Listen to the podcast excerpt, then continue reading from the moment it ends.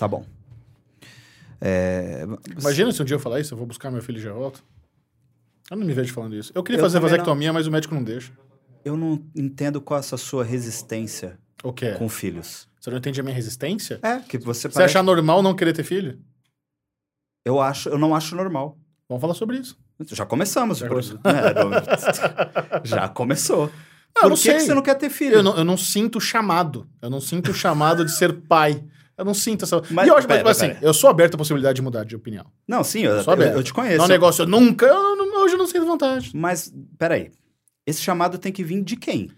Sei lá, do âmago, de dentro, assim, Você sabe? tem Aquela que vontade. sentir. Eu conheço muitas pessoas que falam: meu sonho é ser pai. Eu. Então, eu não tenho esse sonho. Meu sonho é morar em Bora Bora. esse é meu sonho. Mentira. Num Você, bangalô na praia. E você nem se- gosta de praia. Mas eu não quero me preocupar com o dinheiro, eu quero olhar pra praia. Eu quero olhar pra praia, eu quero ver o Não, mar ali. não. É isso, esse, esse é não, eu sonho. acho que você tá. Isso aqui é um papo entre amigos. Co- Certo. Certo? Você Certo. não precisa mentir. Tá certo que tem um monte de gente assistindo. Mas você não precisa mentir pra Você mim. acha que eu tô mentindo que meu sonho é morar Tô. em Bora Bora sem se preocupar com o dinheiro? Tá. Por quê? Primeiro olha pra você. Ah, Como é que você vai morar na praia? por quê? Quem, quem, quem não tem essa preocupação com o dinheiro pode comprar filtro solar, pode comprar. Você vai gastar mó grana de filtro solar. Você, Não, então, você é rosa. Você não tá entendendo. Você- qualquer solzinho, você, eu você sei. fica. Na sombra me queima. Eu tô ligado. Sim. Mas a- a- o lance de não se preocupar com o dinheiro é isso. Você não se, isso é uma bana- banalidade. Isso resolve fácil. Mas aí você pode usar o seu dinheiro para ir pra um lugar tão distante quanto Bora Bora, Ah, mas com menos sol ou sem posso. praia. É isso, eu posso. É, por exemplo, eu tenho um plano de aposentadoria megalomaníaco Hum. do Dinho Lima, que se tudo der errado, Hum, tudo der errado na minha vida, eu quero adotar uma criança, certo. sei lá, com uns 60 anos por aí, Puts. 50, eu, tenho- eu tô correndo quanto tempo. É, e aí eu quero morar em Liverpool. Liverpool, tipo, escurece 4 horas da tarde, Então, tá de- deixa eu ligado? ver se eu entendi. Você quer ser um velho perdedor com uma criança. Porque se tudo der errado, você é um bosta. Aí você não quer pegar uma criança depois de velho. Coitado do menor. Que Não, plano pô. zoado.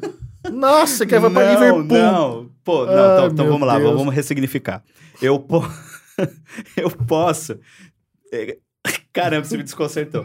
Eu posso adotar a criança antes de ser um fracassado. Ok. Não, aqui você, a forma que você falou é. Não, não, assim, se, se, tudo, der, errado. errado, Então vamos lá, vamos re- ressignificar eu isso tenho aí. 60 anos, não tenho nada na vida, não tenho um centavo, não tenho mulher, não tenho nada. Vou adotar a criança. Coitado dessa criança. Meu plano de aposentadoria é morar em Liverpool aos 60 anos. Certo. Esse é o meu plano de Legal. aposentadoria. Gostei. Aí melhorou. Entendeu? Aí vai depender muito se eu vou estar sozinho ou não. Mas você quer se aposentar com 60, não é muito jovem, não, pra se aposentar? Não, é, é porque, sei lá, dentro da expectativa de vida, eu queria viver tipo Moisés. Ah, Queria viver até os 120 anos, 120, 120 anos, por aí, certo. né? Você acreditando ou não, Moisés viveu 120. eu Tá acredito. escrito lá. Certo. Então, eu gostaria. Ok. Mas, como a estimativa de vida vem cada vez mais caindo, eu queria ter, por exemplo, sei lá, se eu for viver até os 100, pelo menos ter uns 30 anos aí, 40 anos Você de... acha que você vai até 100? Eu acho. Comendo hot dog na Silvio Romero Não, cinco dias por semana. Faz quanto tempo que eu não te convido para um hot dog na Silva Romero? Faz um tempinho, porque é pandemia. Se não fosse Hum. pandemia, você tava lá. Não, senhor. Faz um tempo já que eu estou re- reeducando a minha ali- O que, alimentação. que você almoçou hoje? Hoje eu comi proteína de soja. é sério. Você tá rindo, mas é sério. É sério. Proteína de soja, arroz. Ah, E nessa proteína de soja eu dei uma refogada com abobrinha, couve-flor, brócolis e cenoura. Temperei tudo com temperinho baiano, sal e um lemon pepper.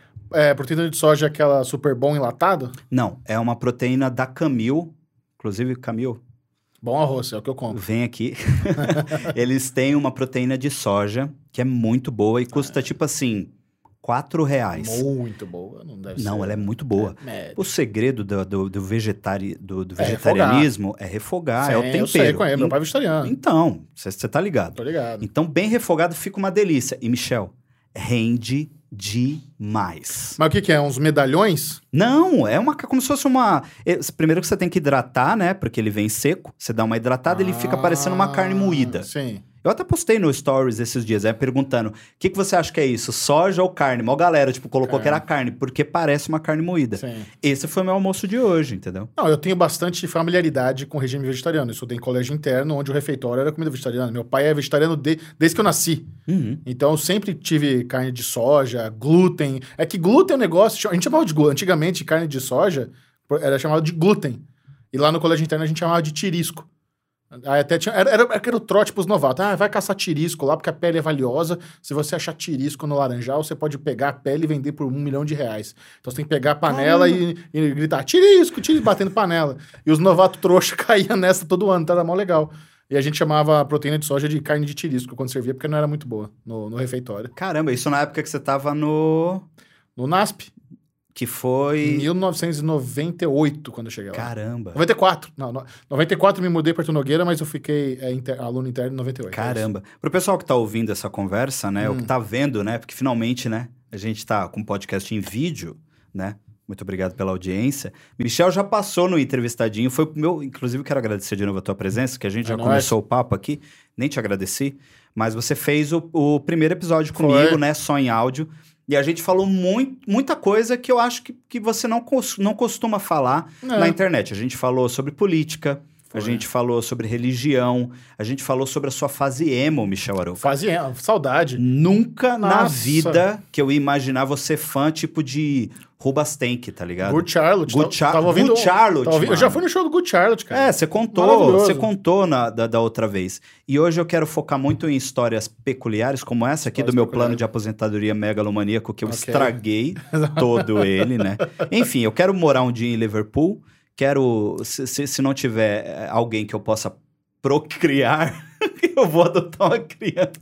Essa é a coisa mais triste que eu já vi na minha vida. Eu tô numa. eu- mas é, é tudo que a gente faz na vida tem um ciclo. Certo. E esse é o ciclo que eu tô vivendo. O solteirão chatão. Solteirão chatão, velho que ninguém aguenta mais. Eu tô vivendo isso, mas pode passar. Aí você tá curtindo ser solteirão chatão? Pra caramba. Você não se sente solitário? Cara, de vez em quando. Então não é pra caramba, seja sincero. Não, não, não, não. Eu me sinto solitário em alguns momentos, mas eu sei que ao mesmo tempo eu preciso passar por isso. Por que precisa passar por isso? Cara, porque eu quero me descobrir mais como pessoa, Certo. como, o- como, por exemplo, eu tô muito orgulhoso do Dinho do passado ultimamente. Ok. Porque o Dinho do passado tem feito muitas coisas boas pro Dinho do futuro. E quando eu falo do Dinho do passado, eu não tô falando, tipo, Dinho de um ano atrás e tal. Tô falando do Dinho de uma semana O atrás. que, que ele fez? Ele guardou coxinha na geladeira, pensando no dia de amanhã. E eu tava morrendo de fome, ia pedir um iFood, abri a geladeira e vi a coxinha lá. Então você tá agradecendo o dia do, pacha- do passado pro coxinha velha murcha. Não só isso, mas muitas coisas também. Não, murcha não, porque eu uso no air fryer. Eu vou lá, Ah, eu tá. ressuscito a coxinha. Ah, bom. Você que não tem air fryer, você Eu não, não tá ligado. Eu tenho ouvido falar tanto de air fry, eu, eu, tô, Compra. eu tô pra me mudar mês que vem. Eu acho que na casa, no meu apartamento novo eu vou colocar. Você tá pra se mudar já faz dois anos, Michel. Não, não, não, não. O apartamento que eu tô reformando começou agora, no começo do ano, assim. Agora, no Ah, começo é, do tá, ano. esse novo, é verdade, é É. verdade. É porque na pandemia não dá pra fazer reforma full time. No, no- É. no prédio lá eles têm um rodízio. Você é o chato da reforma que fica atrapalhando quem tá de home office? É, sou Parabéns. eu. Não, mas então, mas, Muitas pessoas te odeiam. mas calma. No prédio onde eu faço a, reforma tem rodízio. Então é só de, é segunda, quarta e sexta, das nove às quatro da tarde. Então é um horário limitado, dia limitado. Então não é bateção todo dia da semana. Ah, tá, faz sentido. Então é, é bem limitado lá. E, já- e a parte da bateção meio que já parou. Agora vai entrar marcenaria, fazer. é, como é que chama? Né? O reboco no meio do, do piso lá. Não é reboco. Os negócios que. vamos- Precisa botar massinha ali no piso e tal. Então tá na, na parte mais sussa agora. É alvenaria que chama isso? Não, não sei. Não, não. A venaria é quando mexe com tijolos, exato. Não fui formado em, em- Eu trabalhei na construção. Ah, sério? Trabalhei. Quando, Como eu, assim? quando eu morei fora do Brasil, um dos trabalhos. Cara, eu trabalhei de tudo quando eu morei nos Estados Unidos. Tudo. Porque precisa pagar aluguel. É juvenil, 18 anos, tá morando fora, quer aprender inglês? Bonitão. No- Meu pai falou assim: ó, tô te dando dinheiro pra você ficar um mês. Não tem mais que isso. Se não conseguir pagar aluguel, você volta. É experiência, passou um mês fora. Se não, você continua ban- se bancando e fica até quando você conseguir aprende inglês lá, que vai ser bom pra sua profissão. Esse era o ideal do meu pai. Que eu aprendi, aprendesse inglês fluente antes de começar a faculdade. Porque o, o que ele pensou é o seguinte, cara, você vai entrar na faculdade e daí você já emenda, já é estágio, trabalho, você nunca mais vai conseguir aprender o inglês decente. E o importante é você ter o inglês para faculdade e trabalho. Quando você en- entrar no mercado de trabalho, isso vai ser importante para você, ainda mais você quer fazer comunicação, eu fiz publicidade e propaganda. Uhum. E ele estava 100% correto. Só que ele não tinha dinheiro para ficar bancando curso no exterior e a desgraça. Então conseguimos um lugarzinho lá, alugar um porão, uma pessoa que ele conhecia em Nova York, em Long Island, nem Nova, é Long Island. Aluguei o porãozinho lá por um mês e, não, e eu tinha que me virar para achar o, o, curso que ia dar para pagar, arranjar um trabalho e deu certo. Eu fiquei um ano e meio lá depois, né? Então esse um mês se tornou um ano e meio. E nisso eu trabalhei de tudo. Tra... Meu primeiro trabalho foi no galpão de um judeu, descarregando caminhão. Então ele tinha um galpãozão lá de móveis e, e vidro. Eu ficava eu e, o meu, eu e o meu amigo mexicano lá descarregando o negócio. Aí depois eu me mudei para Virgínia. Aí lá na Virgínia começam os trabalhos mais braçais. Então, construção, é, marcenaria, construir deck. Você, sabe, já viu aquelas casas americanas que tem a, o deckzinho de madeira lindo, uhum. tal, de dois andares? Imagina fazer isso em duas pessoas. À mão. Dava um orgulho. Quando acabava, eu olhava para trás e falava, cara, eu não acredito que eu fiz isso à mão, cara. É uma varanda de madeira enorme que eu tô aqui há três meses, eu e mais um brother aqui fazendo à mão isso. E um dos trabalhos também foi construção. Então, trabalhei na construção lá. E ganhava grana? Ganhava, cara, assim, quando você é moleque, você tá ganhando... Meu primeiro trabalho com o judeu era 250 dólares por semana.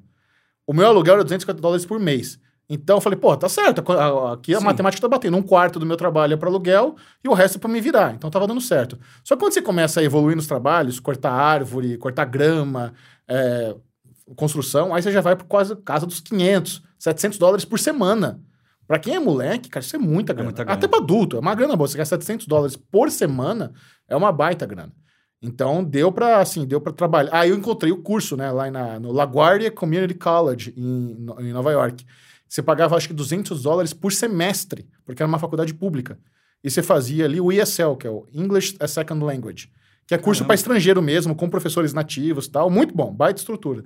Então eu fiz, eu trabalhava o dia inteiro, pegava carona com o gerente da, da, do, do, galpão do judeu, que era brasileiro, e, e estudava no LaGuardia Community College. Então eu ia direto do trabalho para a faculdade. Aí, como é que você pergunta? Banho. Como é que fazia com banho? É, pois é. Eu tinha, comprava baby wipers, aqueles leicinhos umedecidos, passava no suvacão, assim, passava na cara, chegava cheiroso. Botava um bonezão do cabelo suado, trocava de roupa, ainda chavecava as, as indianas lá. É nóis. Não tem erro. Teve muito date naquela época? Não, não tinha muito date, não. Eu trabalhava, cara, eu, traba, eu só trabalhava e estudava, fazia mais nada. Por que, que você não ficou nos Estados Unidos mais tempo? Porque quando você tá lá, você dá valor pro Brasil. É, né? É, quando você tá fora, você fala, cara, o Brasil, é um... por mais que a gente, ou, né, a gente esteja num momento zoado do Brasil, a sua família, os seus amigos, o calor é, desse país é uma coisa muito única. Você começa a valorizar a sua casa, sabe, quando você mora fora. Os Estados Unidos é o oba-oba, não sei o quê, mas, putz, cara, não tem lugar como o nosso Brasilzão. Sabe? Por mais que esteja zoado, aqui realmente eu não consigo me ver morando fora daqui. Eu, eu tenho essa impressão, eu tive sempre essa impressão, uh, mesmo dentro do Brasil. Porque quando eu era mais novo, quando eu estava na estrada com, com as bandas e tal, na época que eu trabalhei com, com bastante banda gospel e tal, viajei o Brasil, tipo, de ponta a ponta, eu tinha essa sensação de querer voltar logo para São Paulo. É. Eu até estava conversando com um amigo e falei sobre isso com ele, porque eu não, eu não consigo ficar muito tempo fora daqui, Michel. Tipo, sei lá, vou pro litoral ou vou pro campo três dias eu já tô satisfeito, mano. Eu sou assim. Eu não sou aquele cara que, tipo, ah, preciso passar uma semana na praia, 15 dias. Não, mano, três dias já, já recuperei, tá já voltei. Por favor, tô com saudade da poluição. E as pessoas até brincam e falam, pô, mas saudade da poluição, saudade dessa megalópole que a gente vive. Cara, eu sinto. Eu gosto de ser paulistano, eu gosto de viver aqui. É, eu também. Então, você sente que essa sensação é parecida ou não? Sim, é parecido. Eu cheguei a desenvolver o, o, sentimento de lar quando eu morava na Virgínia. Eu, eu tava, eu, às vezes a gente viajava, ia para algum outro lugar, e quando você tava entrando ali em Richmond, eu tava aquele sentimento de estou em casa. Eu cheguei a, a, desenvolver isso lá, porque era realmente muito gostoso. Por mais que Richmond seja a capital da Virgínia, tem um arzinho de cidade pequena ali que era legal. Sim. Sabe? De você morar na casa e você ter a comunidade da galera que você. dos brasileirinhos que você conhecia ali e tal. Uh, e eu ia à igreja adventista todo sábado de brasileiro lá. Então você conhece muitas pessoas. Eu, eu, putz, eu, eu tra trabalhei de graça construindo a salinha de música lá da igreja, tinha os almoços é, no sábado lá. Então você. Lá você se sentia ainda mais em casa, porque é aquele negócio. Eu que cre cresci né, nesse, nesse ambiente de igreja, quando você mantém isso ainda na, na fase que você está trabalhando e você está é, é mais adulto, é, é muito gostoso. Dá, tra, traz um, um quentinho pro coração. Cara, sabe? isso é muito legal. O Michel falou bastante dessa. Você, você falou, né? Bastante dessa experiência no, naquele primeiro cast que a gente Sim. gravou. Tá lá no episódio 1 do Entrevistadinho. Você vai ouvir só em áudio, mas é uma experiência bem bacana. O Michel contou muita coisa sobre essa parte dele adventista. E eu gosto muito de te ouvir falar sobre isso, e acho que você tem N histórias pra contar. Mas hoje eu queria muito frisar em algo que a gente não focou tanto na última Ah. vez, que foi tua carreira, velho. Ah, pode crer. A gente não falou muito da tua carreira. Sei. E eu te, te conheço pessoalmente, já te conheço tem uns 5, 6 anos, mas lembre de consumir já o teu conteúdo bem antes disso por causa do Série Maníacos. E talvez algumas pessoas hoje vejam você, né, com, com, vê o Michel como ele é, mas é, por causa dos vídeos e tal. Mas antigamente não tinha. Não tinha. Você era só o cara do site. É. Conta um pouco como é que foi esse início. Como é que, como é que começou a Série Maníacos? Foi ideia sua? De onde veio? Não, cara, o Série Maníacos não foi ideia minha. Quem começou a Série, Mani- Série Maníacos foi um menino chamado Eric Félix. E ele começou o Série Maníacos. Eu tinha o meu próprio. Nossa, eu, eu comecei escrevendo sobre série num blog que, eu- que era o pior título possível. Era TV Shows and Shit. Alguma coisa assim, que eu escrevia sobre cinema e tal.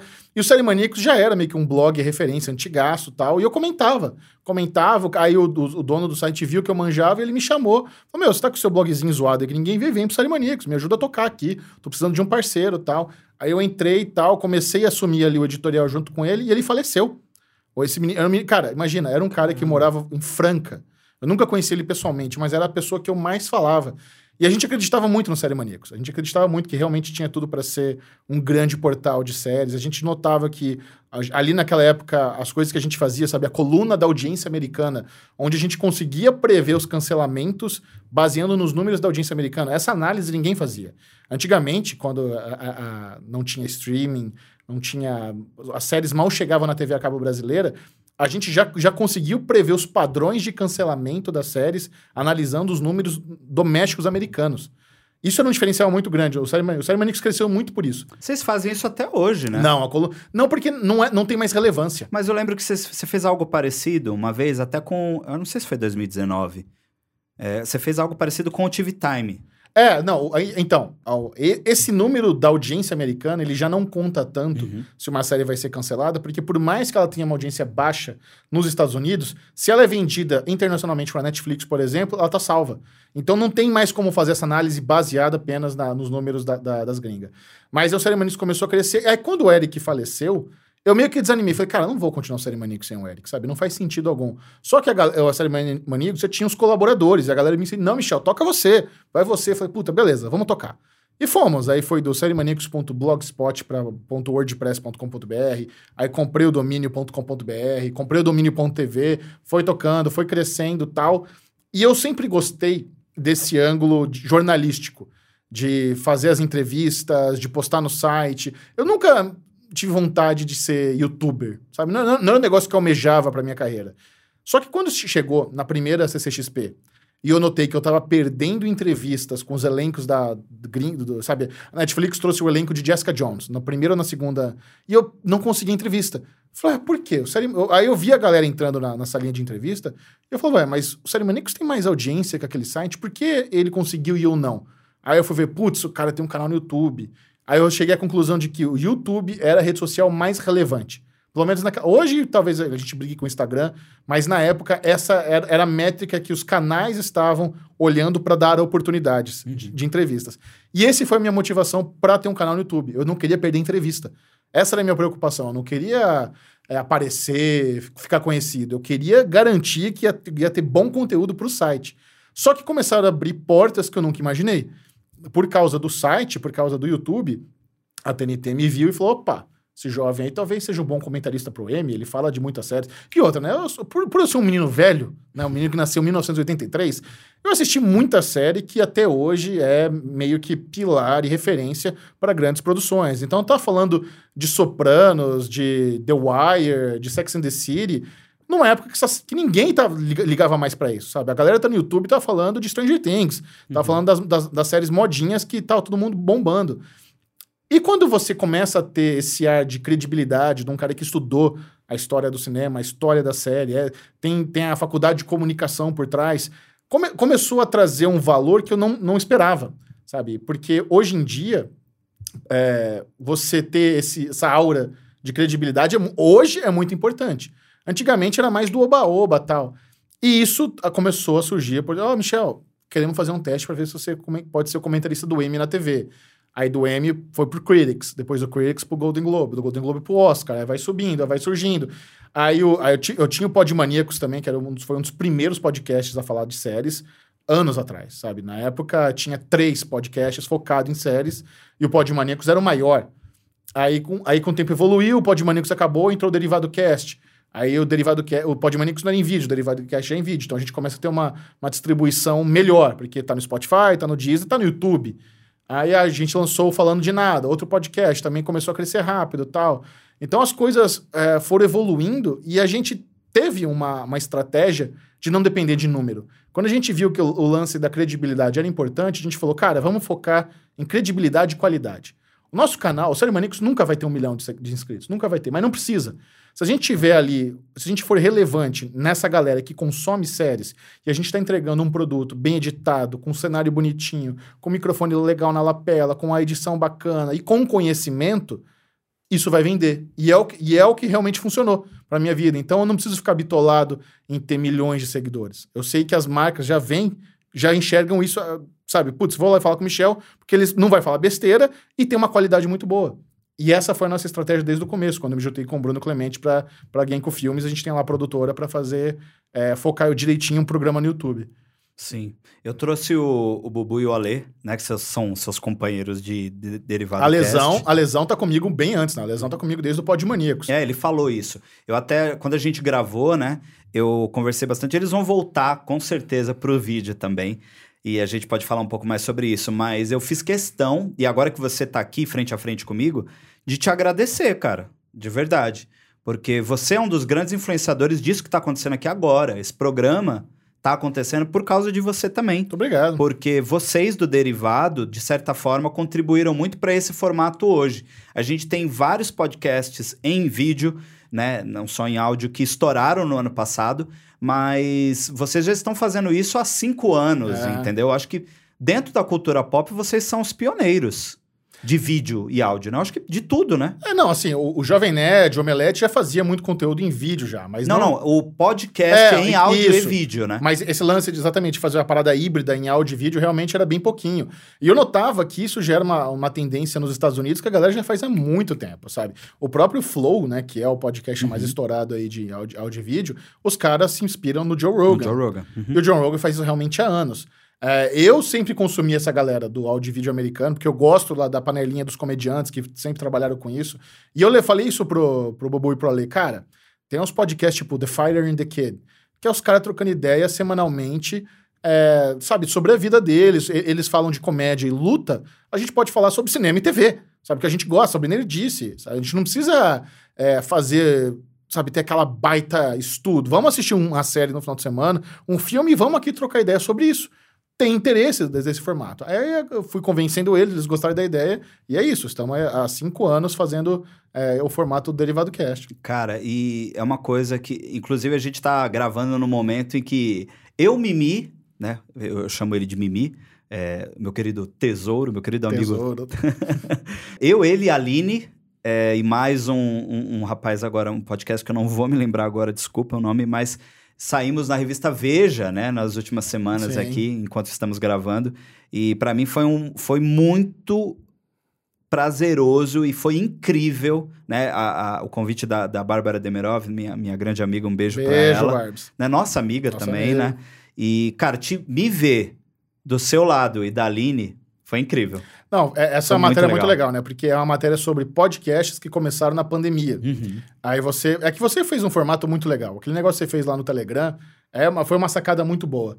Eu sempre falo isso pro Ale e pro Bubu. A gente tem que ser estratégico na hora de expandir o conteúdo. A gente tem que. É, é muito difícil você olhar com uma visão de não, não cair no que tá todo mundo fazendo. Fazer uma coisa diferente. Você fez um negócio muito legal no Telegram, e aí na, na matéria tal falando de nada, que a gente começou como live no Instagram, mas ali já visualizando, cara, essa, essa conversa aqui, essa live no Instagram, dá para ser um podcast. Sabe? A partir do momento que a gente teve a oportunidade de entrar no estúdio e evoluir o formato, dá para ser. A gente já falava isso.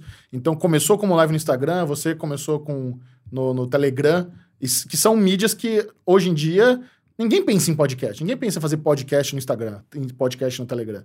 Então, achei bem legal a, a matéria lá da, da Veja que a gente participou, porque realmente a gente começa a encontrar outras mídias, nem que seja para começar o projeto. Sabe? Pode migrar hoje, tá, tá, estamos no YouTube, estamos no Spotify, mas o fato de ter começado em outros é bem legal. É, e eu acho que esse é um, é um dos, dos das situações que todo criador de conteúdo passa, né? Da gente estar tá sempre se renovando é. criativamente e também explorando novas plataformas, né? Se a gente for pegar aqui, a gente que é um pouco mais velho de internet, cara, consigo lembrar do ICQ, Putz. consigo lembrar do Messenger, é, do Orkut, que era uma época que a gente usava a rede social para socializar. É. Mas é, hoje criar conteúdo, explorar essas plataformas, né? É, eu acho que, que, que, é, que, é, muito importante. A gente estava falando sobre, sobre os maníacos e tudo, mas uma coisa que você ficou ganhou uma proporção, uma proporção não é a palavra. Pode ser, pode ser também, mas Achei. Projeção. Ah, okay. Você ganhou uma projeção nacional nos últimos anos por conta também do, de ser o comentarista oficial das premiações da TNT. E eu tô falando de premiações porque para pessoas que talvez te ou, ouçam no Oscar, mas você ou te veem agora no Oscar é, também, né? É que no começo era realmente só a voz. Só a voz. É. Então é importante também falar para as pessoas que você já estava fazendo M, que você também fez é, outras premiações, né? O Globo de Ouro e tal. É, você falou que em nenhum momento você imaginou que você ia chegar nesse desse posto, é. né? É, é, dentro da, da sua profissão, do que você já vinha fazendo, é algo completamente novo. É. Como que foi, como que é para você hoje ter essa responsabilidade? Eu falo de responsabilidade porque você substitui um cara que já estava há mais de 20 anos. 30, 30 anos, né? Há mais de 30 Falando anos. sobre, sobre o Oscar, comentando o Oscar, que no caso é o Rubem Evaldo Filho. Eu, eu bato na tecla do Rubem, porque o Rubem era o mais conhecido. Eu virei crítico de cinema por causa do Rubem. Quando eu fui estudar crítica de cinema, eu falava, meu, eu quero ser igual o Rubem Evaldo Filho, que Sim. ele monetiza falando de filmes. É um então, sonho. ele era uma grande inspiração, né? É, um, um crítico bem renomado, bem conhecido. Hoje você ocupa esse lugar. E também tem aquele outro lado, né, Michel? Porque você é muito conhecido por séries. Sim. É. Rolou um, um, lance, eu sei porque eu, eu, te conheço. Sim. Rolou um lance de tipo, mas o cara fala só de série? Por que, é. que ele tá é. falando de cinema agora? Como, como é para você e esse mundo novo? É, o, que, o que você a palavra que você usou é muito, é muito interessante. A responsabilidade. Eu tenho total ciência disso. É, é uma responsabilidade, é ao mesmo tempo, é um privilégio, um prazer, um sonho e uma honra. É, eu, eu nunca imaginei sentar nessa cadeira que um dia foi do Rubens Eval Filho.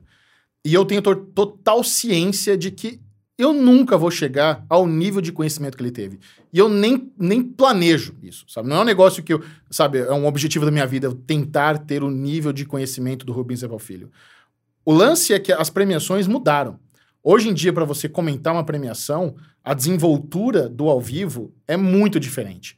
Você precisa, é muito importante, como está tudo se renovando, como essas, essas premiações estão perdendo audiência, estão perdendo interesse, a gente precisa criar uma forma onde realmente o que eu estou falando ali precisa transmitir credibilidade. Eu não posso falar abobrinha, mas ao mesmo tempo a química que eu tenho com a Aline Diniz no ao vivo é muito importante. As pessoas estão assistindo o Oscar e elas estão vendo uma dinâmica parecida com podcast. É muito mais gostoso perdeu um pouco.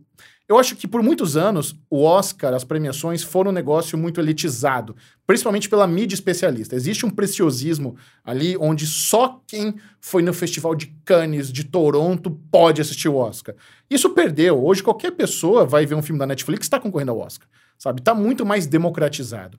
E é essa a intenção dos prêmios hoje em dia. A gente realmente fazer um negócio, pô, você está ali por três, quatro horas. Não dá para ser aquele negócio é, muito, sabe, onde tenha a, a aura do especialista, do crítico de cinema. Então, por mais que eu, realmente minha especialidade seja séries, eu sou um cinéfilo, eu sou um grande apaixonado, eu sou um grande estudioso. Eu vi todos os filmes do Oscar, eu li todas as entrevistas, eu li, assisti todos os documentários, todos os curtas. Eu me empenho muito, eu estudo muito. Eu tô naquela cadeira com esse peso de que não importa quem vença, em qualquer categoria, eu estou preparado para falar de qualquer um ali, sabe? E é, é, é, isso que eu trago. Eu trago essa preparação, esse carinho, essa paixão e a química com a Aline. Eu acho que a gente funciona muito bem nas premiações. E por mais que realmente é, houvesse ali uma, um certo receio de algumas pessoas, principalmente da velha mídia. A, a, velha mídia, quando viu que eu fui escolhido, ficou um pouco receosa e eu, eu super compreendo. Eu não, não desvalido nenhum receio disso, porque realmente não era minha especialidade. Mas hoje eu diria que nós somos abraçados e aceitos por 99% do público que acompanha o Oscar. Se você entrar nas minhas redes sociais, qualquer rede social, é só amor, carinho, aclamação, agradecimento, exatamente por a gente tirar essa aura elitista do Oscar e deixar uma coisa mais humana, mais palatável. E essa foi a intenção da TNT. A TNT já quer que a Aline e eu façamos as premiações há muito tempo. Quando ela estava no Omelete, era um pouco mais difícil. Ela tinha uma agenda muito apertada, ela estava com CCXP, estava com Game XP, estava fazendo CCXP fora na Europa, tal. Era um negócio complicado. Quando ela saiu e a gente pôde realmente trabalhar junto, eles já, eles já sabiam que a gente ia funcionar. Então, quando eu comecei a fazer o, o M em 2017 e eu notei que, cara, o Rubens tava, já estava doente. O Rubens, ele. É, o, o, primeiro ano que eu comentei o Oscar, ele ainda estava vivo. E ele participou da, da premiação eu lá na, na, sala da eu TNT. Tava lá. Em São Paulo. Ele, estava uhum. ele tava aqui em São Paulo e a gente, a gente ia para Buenos Aires, pro estúdio da, da TNT em Buenos Aires. E ele não estava mais podendo viajar, ele não estava legal. Então, fazer um negócio ali em São Paulo, tal, na salinha, confortável, era mais tranquilo para ele. Era um negócio que ele preferiu. Então não houve nenhum desgaste, não houve nenhum problema, foi só. Muitas, as pessoas ficavam se perguntando, ué, por que, que o Rubens tá vivo e não tá comentando o Oscar, sabe? Houve essa, essa, essa questão e as pessoas não sabiam que ele já estava doente. E eles não queriam falar sobre isso. E um ano depois ele teve um mal súbito e veio a falecer. Sim, eu quero até pegar essa, essa parte para contar uma história, porque eu já tinha falado isso na outra vez, mas eu trabalhei com o Michel na cobertura do, do Oscar de 2019 e 2020. 2000, o Michel vai para Buenos Aires com a, com a equipe, né? Ia para lá, né? Yeah. Para ficar com a equipe fazendo a cobertura de lá. E eu ficava aqui comandando o Série Maníacos, do Twitter. Eu ficava responsável pela conta do Twitter. E eu tweetava lá da War Room da sala da TNT. Então, eu, eu estava lá com o Rubem Evaldo Filho. E realmente ele já não estava 100% de saúde. Inclusive, uma amiga nossa que estava de babá dele aquele dia, que é a Valentina Pulgarim. Uhum. Ela que que estava cuidando dele aquele dia, fazendo os stories junto com ele, né? Eu falo babá porque esse é um termo que a gente usa dentro do meio, né? Tipo, ela estava cuidando de um talento, digamos assim. É. O talento é o Rubem Waldfilho. Então, só no, no, não é pejorativo, é só um termo que a gente usa no, no meio. Então, ela estava lá cuidando dele e eu percebi o tempo todo, né? Tava junto com ele ali na sala e realmente, é, infelizmente, no ano seguinte nós o perdemos. E Cara, teve alguma coisa de treta? De, tipo, você se envolveu com alguma coisa relacionada a isso? Tipo, de você. Você falou que a, a velha mídia é. não aceitou tanto, mas teve alguma coisa que, que te deixou desconfortável? Algum comentário sobre a tua chegada? É o que eu disse. Qualquer crítica que veio antes é, é super compreensível.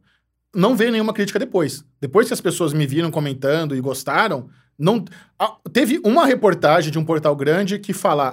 Eu achei até interessante. A reportagem começava assim: Ok, Michel é carismático, conhece, é talentoso, mas por que não fazer Michel e Rubens junto, né? Esse era, era, o questionamento. Eu achei legal. Se essa é a única questão, sabe? Porque. E eu concordo, sabe? Poxa, seria. seria eu, cara, eu nunca nem conversei com o Rubens Eval Filho.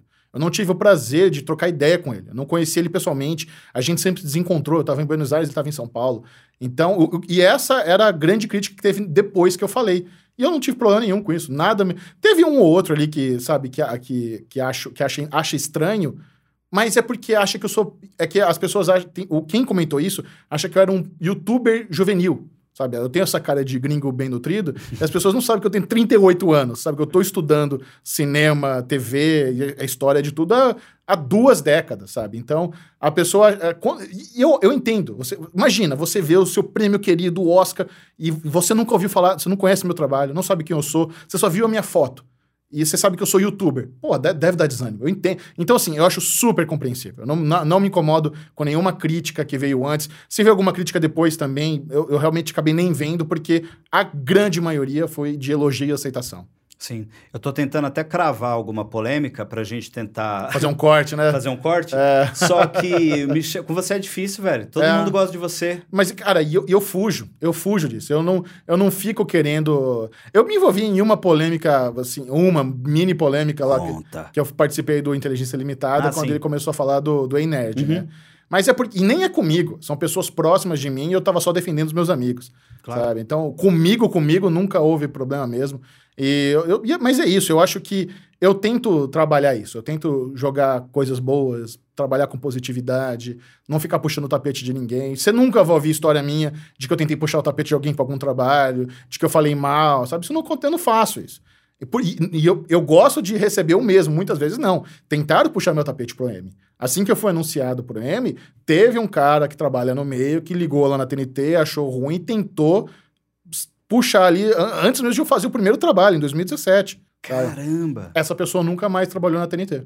Depois você manda essa pessoa no zap, Manda. por favor. Essa pessoa, gente ela já tinha participado de, participado de lives, mas por ela ter tentado puxar meu, meu tapete, a pessoa já viram que ela é uma pessoa desonesta e não trabalharam nunca mais com ela. Eu, eu conheço essa pessoa. Sim.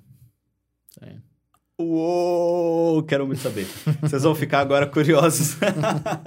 Mas esse é um tipo de coisa que a gente também é, tá sujeito a passar, né, Michel? É, tá. É, eu sempre falo isso. É, a gente é amigo e tal, mas nem todo mundo no meio tem, É. por exemplo, essa proximidade que a gente tem, né? Sim. Não, e, e quando eu ouço algum comentário negativo a meu respeito de pessoas próximas a nós, que a pessoa nem sabe que eu sei, nem é coisa grave, tipo, ai, falaram que você é metido.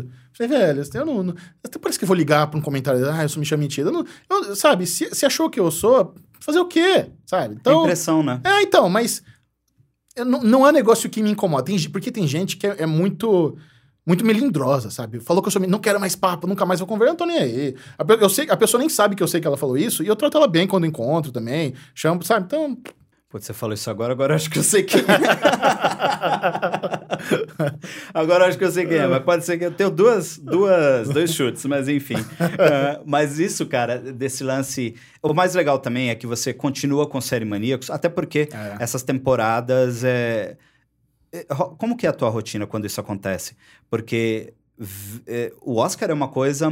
Eu, como eu já disse, eu já trabalhei com ele no Oscar. E eu lembro que, cara, eu tive que fazer várias revisões de todos os filmes, todos os documentários, todos os curtas, todos os mini curtas, tudo, tudo, todas as categorias. Você faz isso porque tem que fazer. Não, você- a gente já sabe que você é apaixonado por isso. sim. Mas como que fica a tua rotina, como, por exemplo, relacionado a- aos outros trabalhos?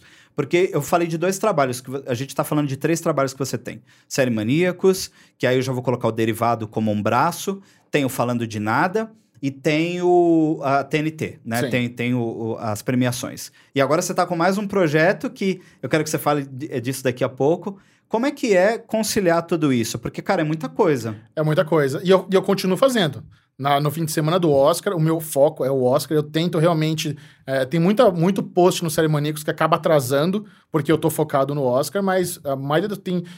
Acontece coisa simultânea. Eu tô no Oscar, mas. Oscar no domingo, mas na sexta eu tô provando vídeo pro Série Maníacos, sabe? Só que isso já é um uma, uma parte do trabalho que tá ali no negócio onde o processo é mais tranquilo, sabe? Não vai ser uma dor de cabeça eu aprovar o vídeo do Série Maníacos, sabe? Então, vai ser uma coisa rápida que eu faço ali, mas eu não parei. Eu ainda tô tocando simultaneamente.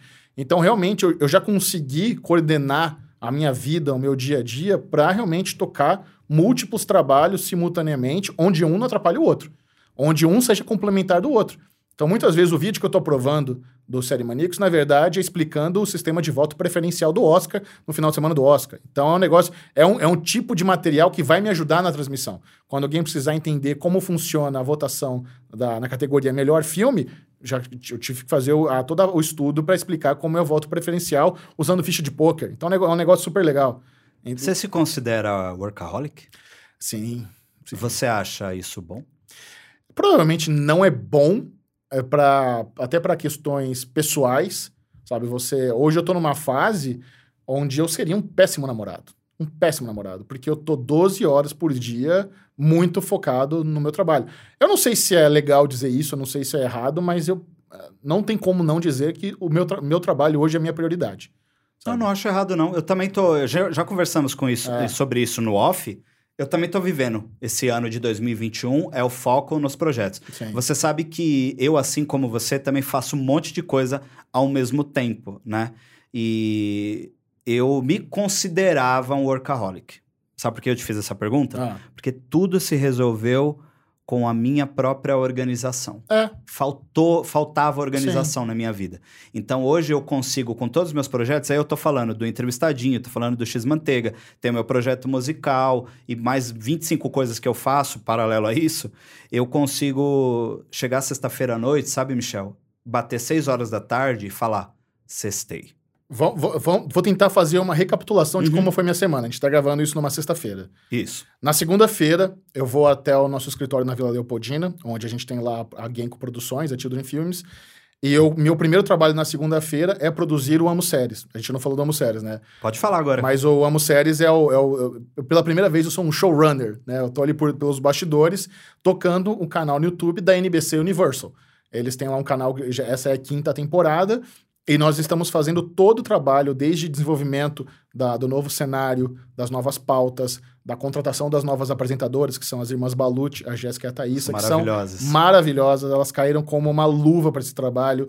É, nós temos a contratação da- do, do Pedro, que faz a edição dos vídeos, da Cecília, que é, que é a diretora. Então, todo o time, toda a produção do canal está com o Bruno Clemente comigo. Nós somos a produtora por trás disso e nós, nós temos toda essa equipe que nós contratamos, fomos atrás para desenvolver essa quinta temporada, que, em, em minha opinião, trouxe, no mínimo, o melhor cenário até hoje. Aquele cenário do Homo Séries, é a gente é apaixonado por aquilo. Concordo, 100%. Em termos- a- as apresentadoras que passaram por lá, tem um monte de amiga nossa, a Nátia passou, a Uhum. Foquinha, a Mikan, sabe, o Federico De Vito, tem a, a Mel, então tem muita gente maravilhosa que já passou Sim. na apresentação. E a, e a Thaísa e a, e a Jéssica trouxeram uma coisa nova, uma coisa diferente, que tá dando super certo.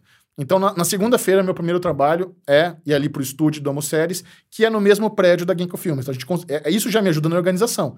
Então, no sexto andar ali daquele prédio comercial, a gente tem o estúdio do Séries, e no vigésimo tem a- o estúdio onde eu faço o Derivado Cast, o, o- o Falando de Nada e o canal no YouTube do Série Maníacos. Então, eu começo lá, a gente fica lá na... É uma diária, a gente faz dois, três vídeos lá no- com, com elas tal, subo na segunda-feira mesmo, as- a- isso na, na parte da manhã. Às duas da tarde, eu gravei o, o Falando de Nada com a Aline. Esse material que eu gravei na segunda segunda-feira, ele começa a aparecer na internet pela quarta-feira. Então, já tem vídeo do Amo Séries na quarta, já tenho Falando de Nada na quarta também. E um terceiro material que eu gravo na segunda e vai ao ar na quarta é o vídeo do Série Maníacos. Então eu gravei o vídeo do especial do Mayor of Easttown, série da HBO. Então eu gravei tudo isso na segunda e tudo foi ao ar na terça, na quarta. Na quarta. Na terça tem mais uma diária do Amo Séries. Esse material que eu crio na terça, do Amo Séries, vai ao ar mais pro final da semana. Então esse material que a gente começou a filmar na terça, o segundo vídeo do Amo Séries na semana é na sexta. E eu gravo também o Derivado Cash na terça-feira, que vai ao ar na quinta. Uhum. Então eu tenho material ali quase de segunda a sexta nesses primeiros dois dias da semana, que são os meus dias mais puxados, segunda Sim. e terça. Então, aí na quarta-feira vai ao ar o SM Play, de Easttown, vai ao ar o, o Amo Séries e vai ao ar o, o Falando de Nada. E também foi ao ar o, o Hype Real que eu tenho no YouTube da TNT, que é um projeto que eu Tem faço outro lá, que é, projeto, que, é, que é todo em animação, coisa mais linda do mundo. Esse é Muito. quinzenal. Bateu na quarta-feira. Então eu tenho. Então eu tô na internet em quatro canais diferentes. Sabe? Tudo bombando de um lado pro outro. Chega na quinta-feira, quinta-feira já é um dia mais tranquilo. Tá? Eu fiz uma outra, uma- alguma outra coisa ali de produção tal, de perspectiva. Aí hoje vai ao ar o segundo vídeo do Amo Séries, o segundo vídeo do Série Maníacos, que vai ser séries leves para dar para você assistir na Netflix, e eu tô aqui gravando com você.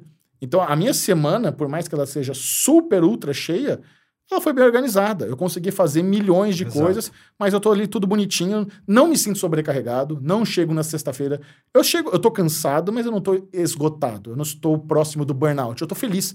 Eu olho para trás e vejo tudo que eu produzi, eu tenho muito orgulho de todo o material. Cara, a gente lançou ótimos podcasts, a gente lançou ótimos vídeos, sabe? Eu tô muito feliz com a entrega do Homo Séries, com a entrega da TNT, sabe? Então, é, é tô, tô- já tô em processo para conversar, pra fazer um outro podcast, quem sabe? Como eu vou encaixar isso na minha agenda? Vou dar um jeito, sabe? Então, é, é, é isso. O lance é organização mesmo. E resiliência, sabe? Você tem, que- você tem que ter paixão por aquilo que você está fazendo. Se você não tiver ali a disciplina de realmente estar lá toda segunda-feira produzindo, escrevendo, gravando tal, se você não entrar nessa rotina, o negócio não vai. Sabe? O negócio morre mesmo. É. E é complicado, é, é difícil você se motivar a fazer tudo isso quando às vezes não tá dando tanto de view que você queria. O Série Maníacos, o canal do Série Maníacos hoje tá passando. O YouTube é, né, é altos e baixos. Eu tô no momento de baixa. Sabe? Eu já, já tive muito mais view no Série Maníacos no passado do que eu tenho hoje. E eu não posso deixar isso me abater. Eu tenho que confiar o que eu tô fazendo é legal e eu tô criando ali vídeos que, por exemplo, eu fiz um, um vídeo de Mare of Easttown agora, no começo de junho. Quando chegar em setembro, eu tenho muita certeza que a Kate Winslet vai ser indicada ao Emmy. E vai aparecer nas indicações do Emmy. A galera vai começar a ver um vídeo que eu fiz em junho lá por setembro. No ano que vem, quando chegar o Golden Globe, o Critics, de novo, Mare of Easttown vai estar indicada. A galera vai começar a procurar e, e o meu já tá lá. Então, eu tenho que ter isso em mente, que o vídeo que eu fiz hoje não explodiu de views, mas ele vai ter muito interesse até o ano que vem para mais, para sempre. É mas muito- vai, vai ter vários picos ainda de, de procura. É muito legal você falar sobre isso, Michel, porque eu acho que isso serve até para você que está vendo a gente e quer começar um conteúdo no YouTube, quer começar como, com criação de conteúdo. Eu acho que o Michel acabou de falar tudo que você precisa fazer, né, em termos de organização, de projetos e de foco. E quando você fala sobre essa questão de ir pro, pro YouTube, quando você lança um vídeo, mas já pensando em setembro, cara, isso acontece demais comigo até hoje no X Manteiga. Tem vídeos até hoje, Michel. Até hoje eu recebo comentários diários de vídeos que eu fiz há 3, 4 anos atrás. Sim, sim. Na época que eu gravava com a Gabi. Sim. Tipo, reações, comentários. Tipo assim, tem gente que tá vendo Game of Thrones agora. E aí a, a pessoa vai lá no nosso vídeo de Game of Thrones sobre determinado episódio e fala: Nossa, vibrei com vocês nesse episódio. Aí você fala: Caramba, nós estamos em 2021, a série É acabou em louco. 2019, a galera ainda tá assistindo. É. Então, eu acho que isso é até um incentivo para a pessoa não desistir.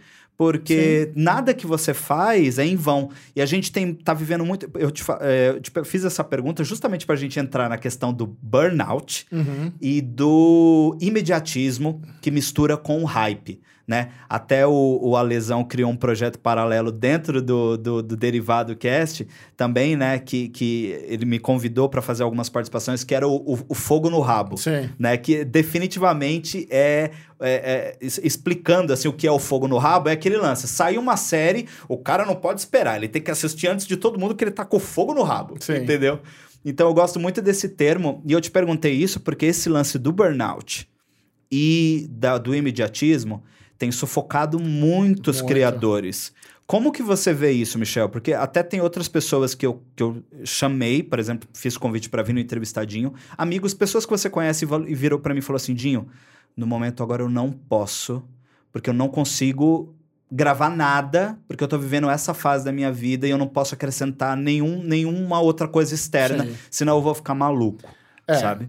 E isso, isso vem muito da, acho que da minha mentalidade já de como trabalhar com a internet, porque muito do que eu fiz como editor-chefe do Série Maníaco site me ajudou muito no, a ser o Michel Arouca do YouTube hoje.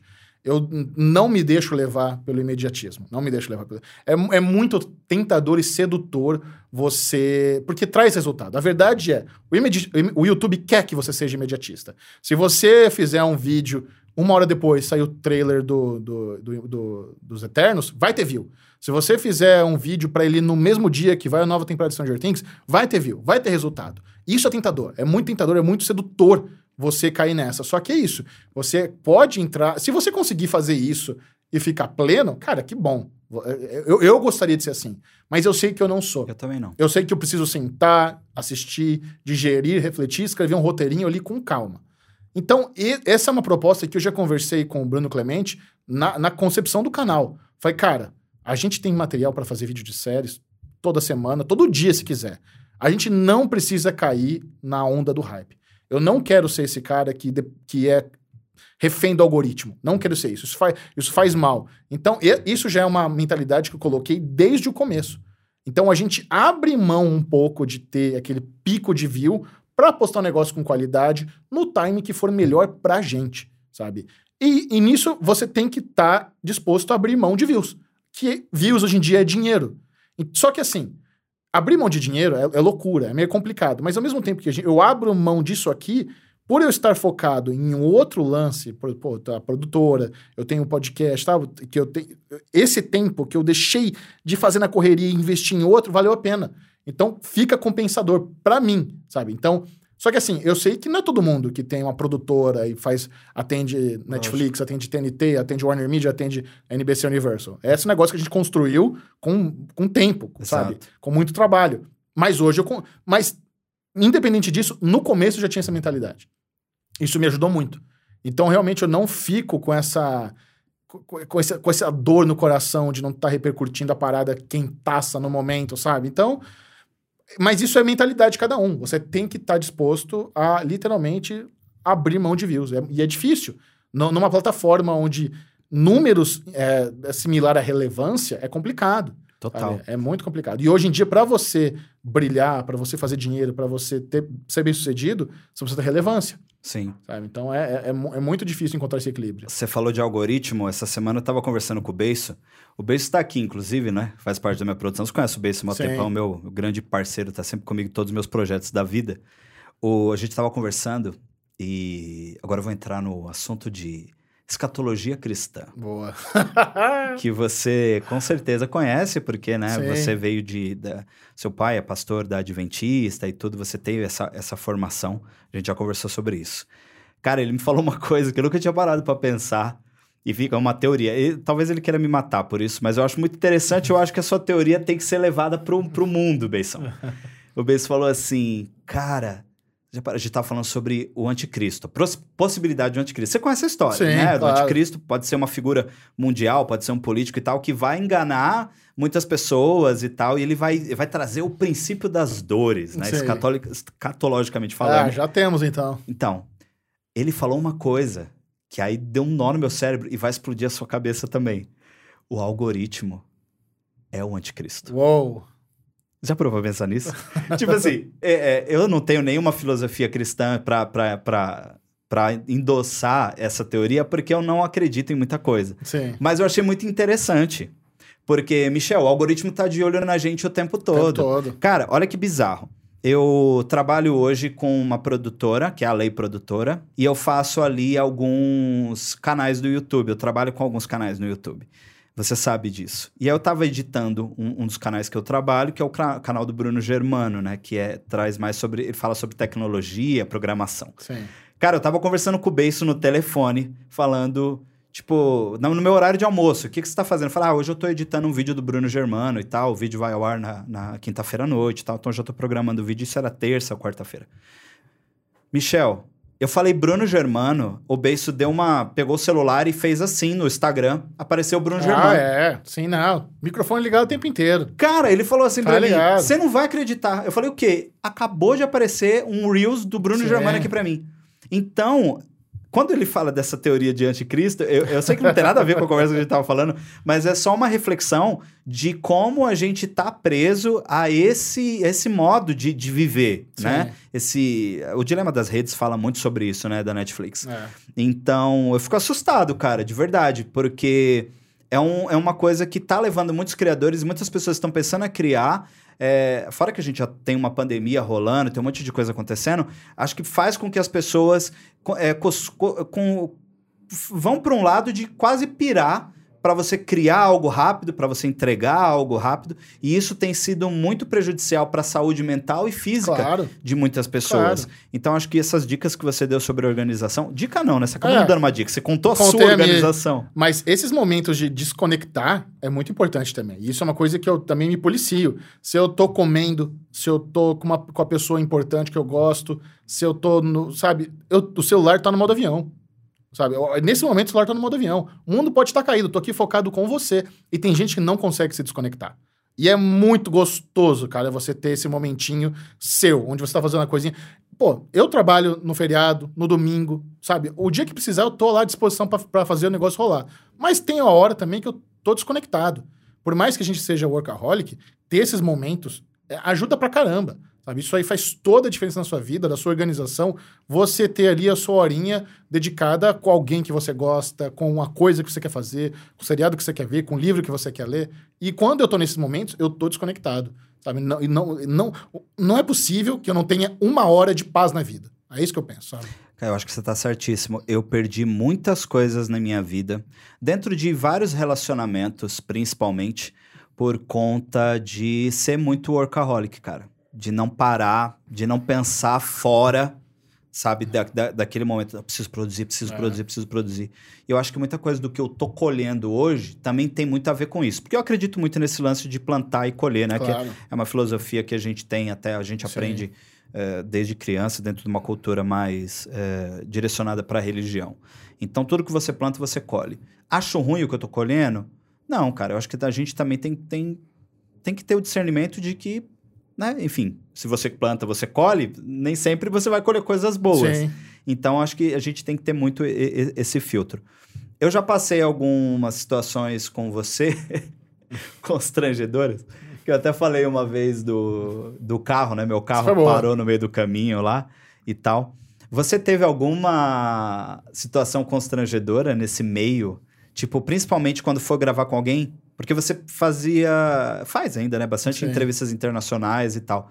Já teve alguma situação que você ficou meio sem graça? Já, não. te- teve uma entrevista com o elenco lá de Alter Carbon, na primeira temporada, que tava o Joe Kinnaman e tava a outra atriz principal com ele na sala. E, cara, a- tava dando um pau ali na, na gravação, onde eu precisei recomeçar quatro vezes a entrevista. E, você, e quando você tá naquele momentinho entre alguém, a galera tá consertando, precisa ser consertado, você fica ali com aquela cara de pastel. Você não sabe o que falar. Porque o cara tá ali também, né? Ele tá meio cansado, não aguenta mais fazer, responder a mesma pergunta 15 vezes, pega o celular tal. E você fica pensando, será que essa é hora de eu puxar papo é pra ficar na minha? Será que ele quer trocar ideia com o jornalista brasileiro ou ele quer falar com a amiga dele que tá do lado dele? Sabe, eu interrompo, eu tento criar um lado, sabe? Você fica numa situação ali, numa, numa saia justa complicada. Por sorte, o Joe Kinnaman, ele tava numa, numa época que ele tava viciado em jiu-jitsu.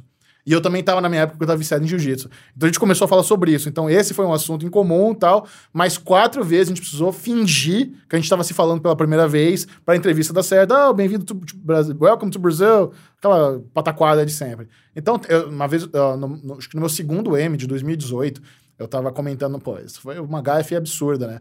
Eu tava ali comentando sobre os indicados a, a- a atriz em melhor série. E Regina King tava concorrendo para aquela Six Seconds da Netflix, ou Seven Seconds. Uma série da Netflix estava cancelada. E eu tava fazendo meus comentários de todos os indicados, e quando chegou na vez da Regina King, e agora a Regina King, que é uma excelente atriz, mas está concorrendo pela série que foi cancelada, ela não tem chance alguma de ganhar. Infelizmente. E ela ganhou. e eu falei, caraca. E eu, eu- na época eu tava fazendo as- os comentários com a Domingas Persson. A Domingas Persson, ela deu risada, ela pegou no meu braço, a gente pô, levando e falou: ai, Domingas, tá vendo? Toma, tia apresentador, é isso, ganhou, sabe? Não tem essa de série cancelada. Porque na minha cabeça, eu falei, cara, não faz sentido eles darem um prêmio pra uma série que foi cancelada. Os caras estão desperdiçando um prêmio que não vai ter, não vai ter continuação. Pra, pra que que. Enfim, é, o meu racional tava equivocado, ela ganhou. Ela é uma excelente atriz, era o que contava. E eu paguei esse mico em rede nacional, mas assim. É um negócio que na hora não, eu não me deixei abalar também, porque é outra, outra coisa também. A galera humaniza a premiação, você mandar uma, uma, uma besteira dessa que tem assim, um, fundamento, né? O- Não, totalmente é, o- compreensível. é, o, meu, o meu- o meu argumento era esse. Não tem como a série cancelada ganhar. Aparentemente, os votantes do M não ligam pra isso. Mas você, jo- você falou de, de bastidor e você falou de algo muito leve, Michel. Eu quero treta, Michel. Eu quero que. al- Fala alguém que te tratou mal. Que você falou, putz, me arrependi de ter conhecido essa pessoa. Eu achei que era um ator ou uma atriz que eu gostava muito e aí eu me Cara, decepcionei. Então, já aconteceu isso quando. Mas não é culpa delas. Eu fui entrevistar duas atrizes do elenco de Orange is the New Black logo depois que o cara do CQC tinha entrevistado. E eu não sei se você lembra na época, foi até uma polêmica. Quem era do CQC na época? Ai, não, não sei qual dos caras do CQC que era. E ele fez uma piada. Cortez? Ah, o Cortez. Acho que era o Cortez que fez Acho a que era, entrevista, não é? Acho que é ele mesmo. O Rafael Cortez é o que tá fazendo vídeo no YouTube agora de Love Treta, uma coisa assim? Esse cara aí. Não, esse é o Mal Meirelles, não é? Não, não é o Maurício Não, Meirelles. o Ma- Ma- Maurício Meirelles tá Eu na acho que era o Cortez mesmo.